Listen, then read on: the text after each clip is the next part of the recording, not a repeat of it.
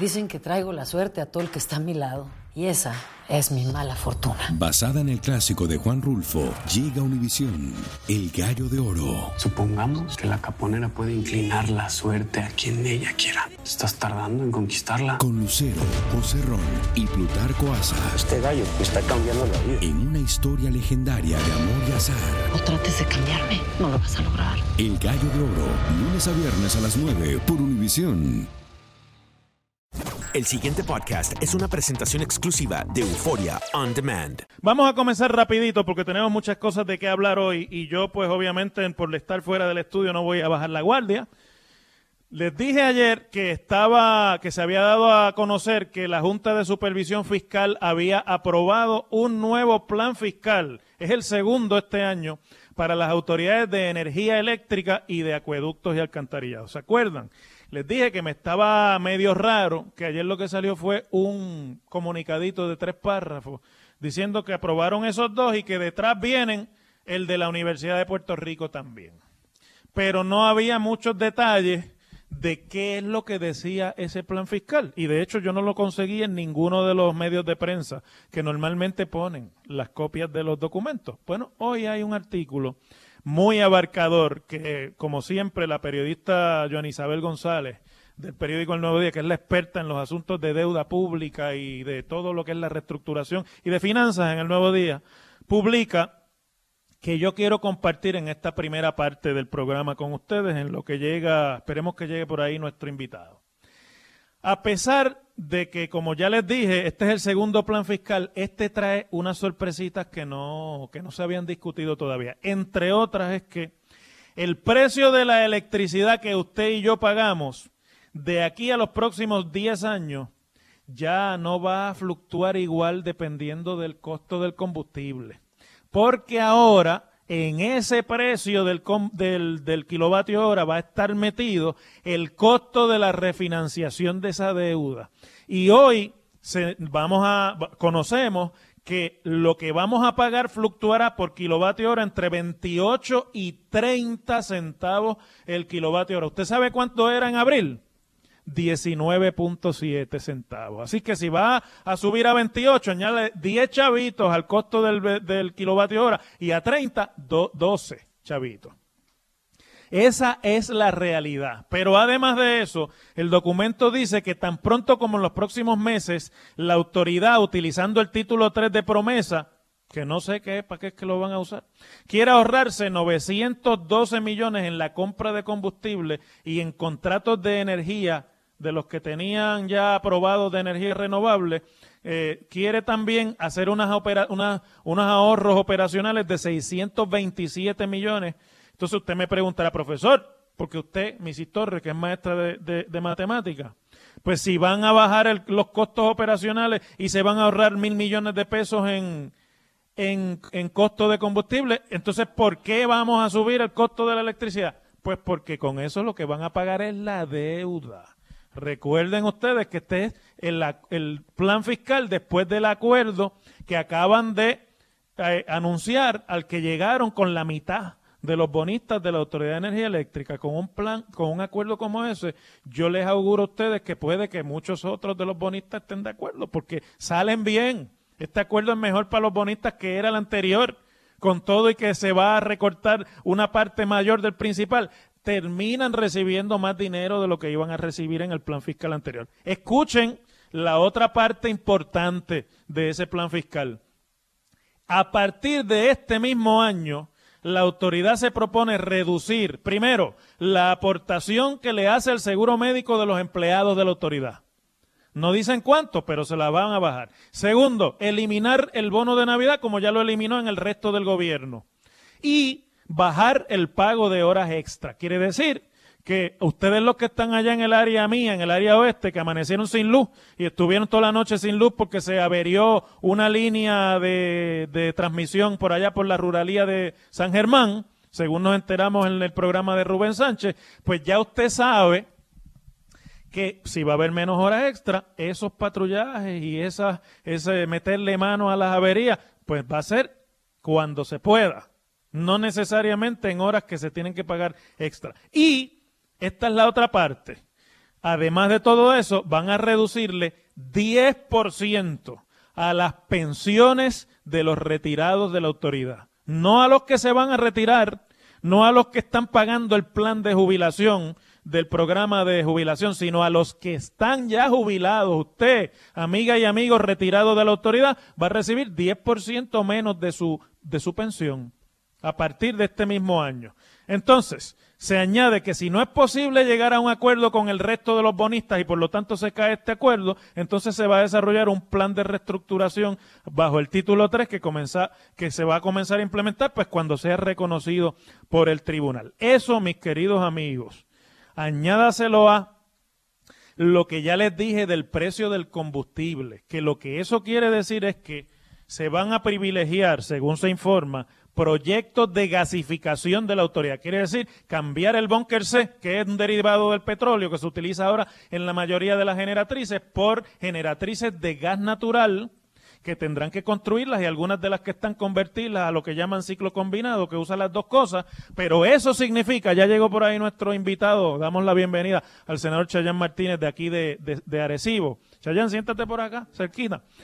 Pero lo que les decí, lo que les quiero terminar de decir antes de dialogar con el querido amigo y, ex compañero mío del Senado, Cheyán Martínez, es que pues van a cambiar a gas natural. El, el asunto aquí lo dice muy bien el profesor Orama del Departamento de Ingeniería Eléctrica del Colegio de Mayagüez, Lionel Orama, que le preguntan y dice, mire, aquí lo que están improvisando, van a cambiar la dependencia de petróleo por dependencia de gas natural. Igual eso va igual para usted y para mí. La realidad es que el gas natural es más barato que el petróleo. Y por eso es que se habla de que si tiene usted que depender de combustibles fósiles, pues se trata de cambiar a gas natural. Además de que, vamos a decir la verdad, quema más limpio que lo que quema el búnker C y las emisiones de azufre y demás al, al, ambiente son menores. Por lo tanto, eso es una buena decisión en términos de política pública.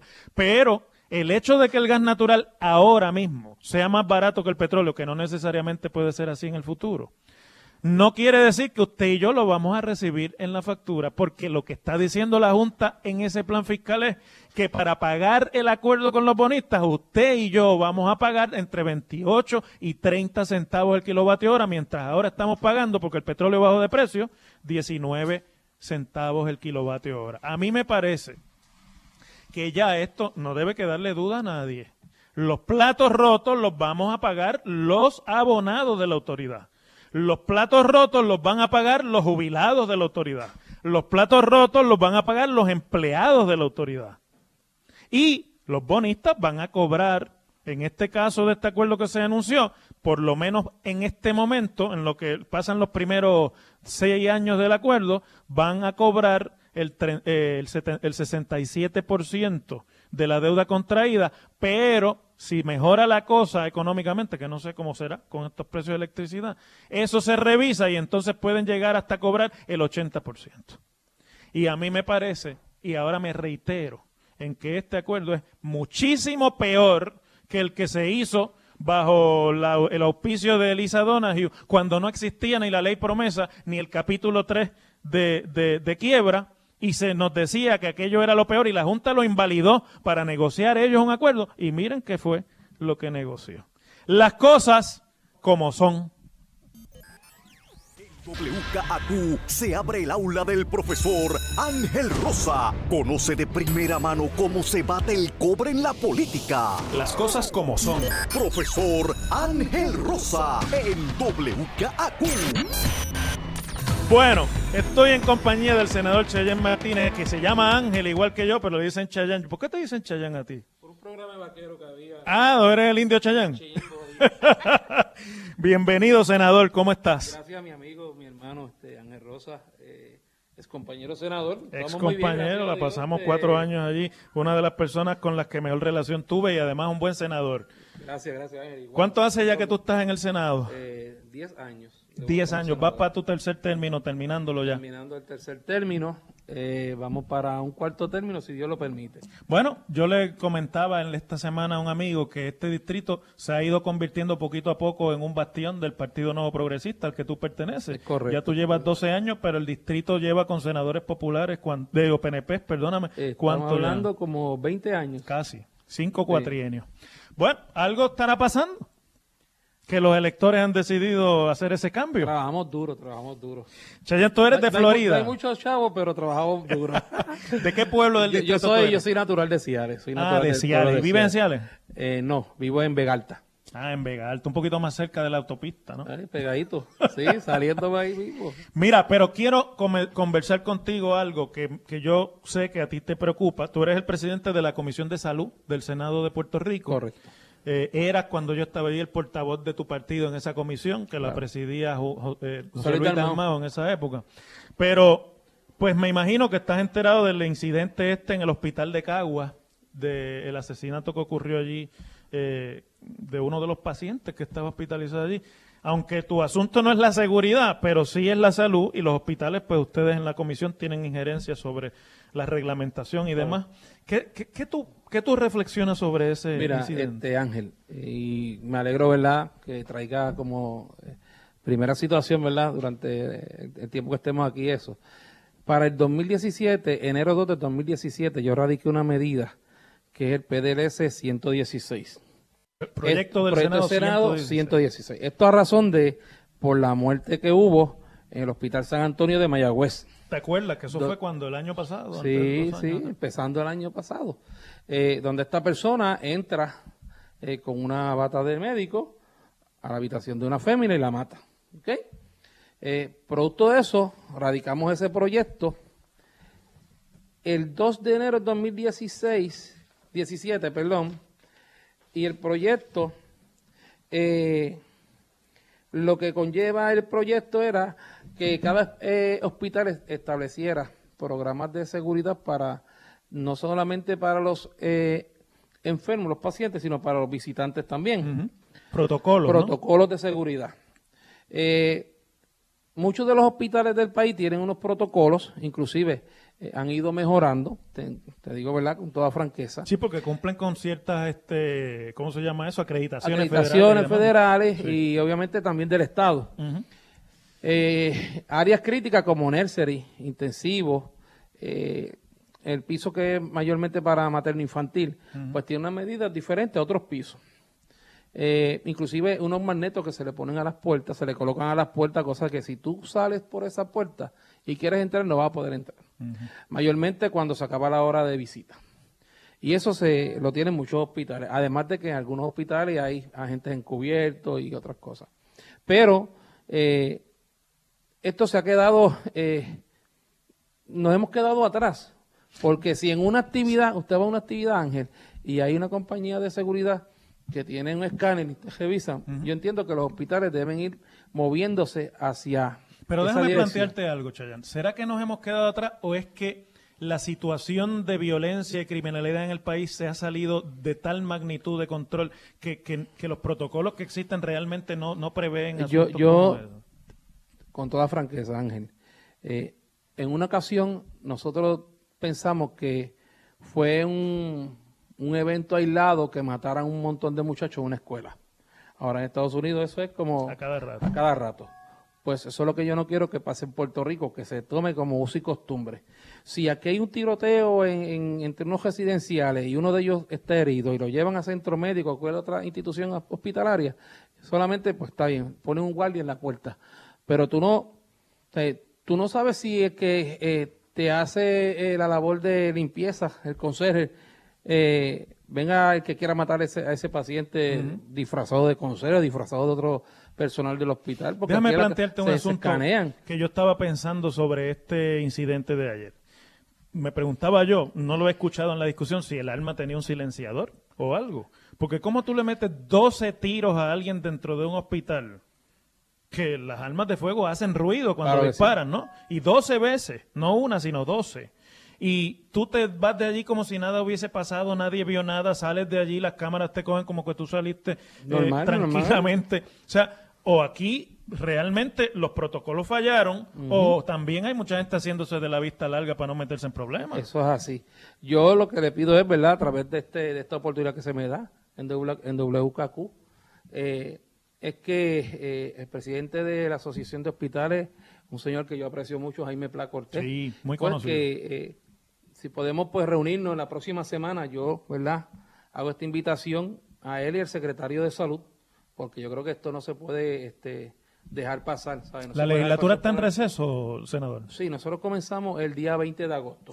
Pero, pero en- aún en receso se pueden hacer vistas públicas y otra serie de, Sí, de sí, cosas. sí, o sea sí, que sí. ¿tienes en planes llegar a eso o Nosotros o primero hicimos- te reúnes con ellos? No, no, me reúno primero con ellos porque ya como el proyecto está en la Cámara, nosotros lo aprobamos, este, votación unánime ese- esa medida. El proyecto está en la Cámara. Eh, yo me comuniqué durante el día de hoy con el, el asesor, de uno de los asesores del presidente de la Cámara, el licenciado Carlos Rivera Justiniano. Él está en una vista en un tribunal eh, para eh, poder agilizar de que si Juan trámite. Oscar quiere hacer unas vistas públicas, pues nada. En la- conjunto. en conjunto. Para no, este, para no echarnos mucho tiempo en Sí, eso, porque sí, que se- requiere acción. se apruebe. Eh, esto, además de que el proyecto faculta también al secretario de Salud a imponer penalidades eh, y suspender acredita eh, certificaciones y licencias de los hospitales que no cumplan con unos requisitos que tienen que cumplir. Senador, eh, cambiando un poquito el tema, quiero llevarte rapidito por muchos temas porque este programa es de una hora solamente. Sí. Eh, tengo que plantearte el siguiente asunto. El gobernador acaba de nombrar un nuevo equipo en Fortaleza, hay un nuevo secretario de la gobernación, un nuevo subsecretario. El secretario es el que estaba en Hacienda, Raúl Maldonado, tú lo conoces. Me imagino que te gusta el nombramiento porque no ha oído a nadie hablando mal de ese No, no, no, nombramiento. eso- Este, y, es está, positivo. y está Gerandi, que es de aquí, de esta Sí, área también, fue fue representante representante de nuestro distrito. y es el subsecretario, pero escuché al nuevo secretario de la gobernación decir que su primer proyecto especial en esta nueva etapa de cambiar las cosas y de los nuevos resultados, el nuevo comienzo, vamos a llamarle así. Suena bonito. Pues entonces es el Departamento de Salud que quería estar allí, que porque, oye, el Departamento de Salud, aunque ha perdido mucha de la importancia que se le ha ido hacia ACES, que es donde están los chavos ahora, pues es un departamento que brinda muchos servicios a la ciudadanía y aquello es un desmadre allí. ¿Cómo tú evalúas ese proceder del secretario, pero más que eso, el estado de situación del Departamento de Salud? Yo entiendo que el secretario eh, tiene los pies sobre la tierra. eh, secretario El de la gobernación. gobernación, don Raúl Maldonado, porque ahora mismo nosotros fuimos agradecidos en que se nos inyectaran eh, fondos federales para poder trabajar con, con la salud en Puerto Rico. Eh, entiendo que yendo sobre el departamento, pues entonces también canaliza y haces es parte de ese eslabón eh, que tiene el Departamento de Salud, donde se trabaja obviamente con, con el dinero que se asigna. Ver cuáles son las prioridades para el secretario de Salud bajo este nuevo formato y bajo esta nueva inyección de fondos, eh, en mira a mejorar la calidad de, de salud de todos los puertorriqueños. Yo siempre he pensado que ACES eh, tiene que dejar de ser, por, por válgame la redundancia, eh, ACES, ACES yo entiendo que puede ser una eh, aseguradora, convertirse en aseguradora para que pueda... Un, un asegurador único. ¿Tú estás de acuerdo? claro. Esa era una idea que empujaba mucho Dalmao en sus Es tiempos. correcto, es correcto. Este, y no solamente José Luis, este, muchos PNP estamos eh, de acuerdo que eso pueda ser así también. Eh, Mira, y entiendo senador. que, que ha sido asertivo en esa, en Yo, esa dirección. yo tengo que hacer una pausa porque este programa pues va a pisadito, a las millas. Pero hay otra cosa que te quiero plantear a ti como senador del distrito para que la dialoguemos y la dialoguemos en forma constructiva. Estoy seguro Claro. que tú debes tener una opinión sobre eso. Y además, al regreso de la pausa, y antes de hablar de eso, voy a hablar con los amigos de MCS para que como Misis Torres, Misis Torres me escribió aquí uno de sus exalumnos. Sí, un amigo mío, Edwin Martínez, que fue su, su alumno eh, en el Colegio Católico. ¿Cuál fue el que usted trabajó? En el Colegio del Carmen. Dice aquí que usted fue excelente maestra. Así que da fe de lo que ya usted y yo hablamos. El pasado podcast fue una presentación exclusiva de Euphoria On Demand. Para escuchar otros episodios de este y otros podcasts, visítanos en euphoriaondemand.com. Dicen que traigo la suerte a todo el que está a mi lado. Y esa es mi mala fortuna. Basada en el clásico de Juan Rulfo, llega Univisión, El Gallo de Oro. Supongamos que la caponera puede inclinar la suerte a quien ella quiera. ¿Estás tardando en conquistarla? Con Lucero, José Ron y Plutarco Asa. Este gallo está cambiando la vida. En una historia legendaria de amor y azar. No trates de cambiarme, no lo vas a lograr. El Gallo de Oro, lunes a viernes a las 9 por Univisión.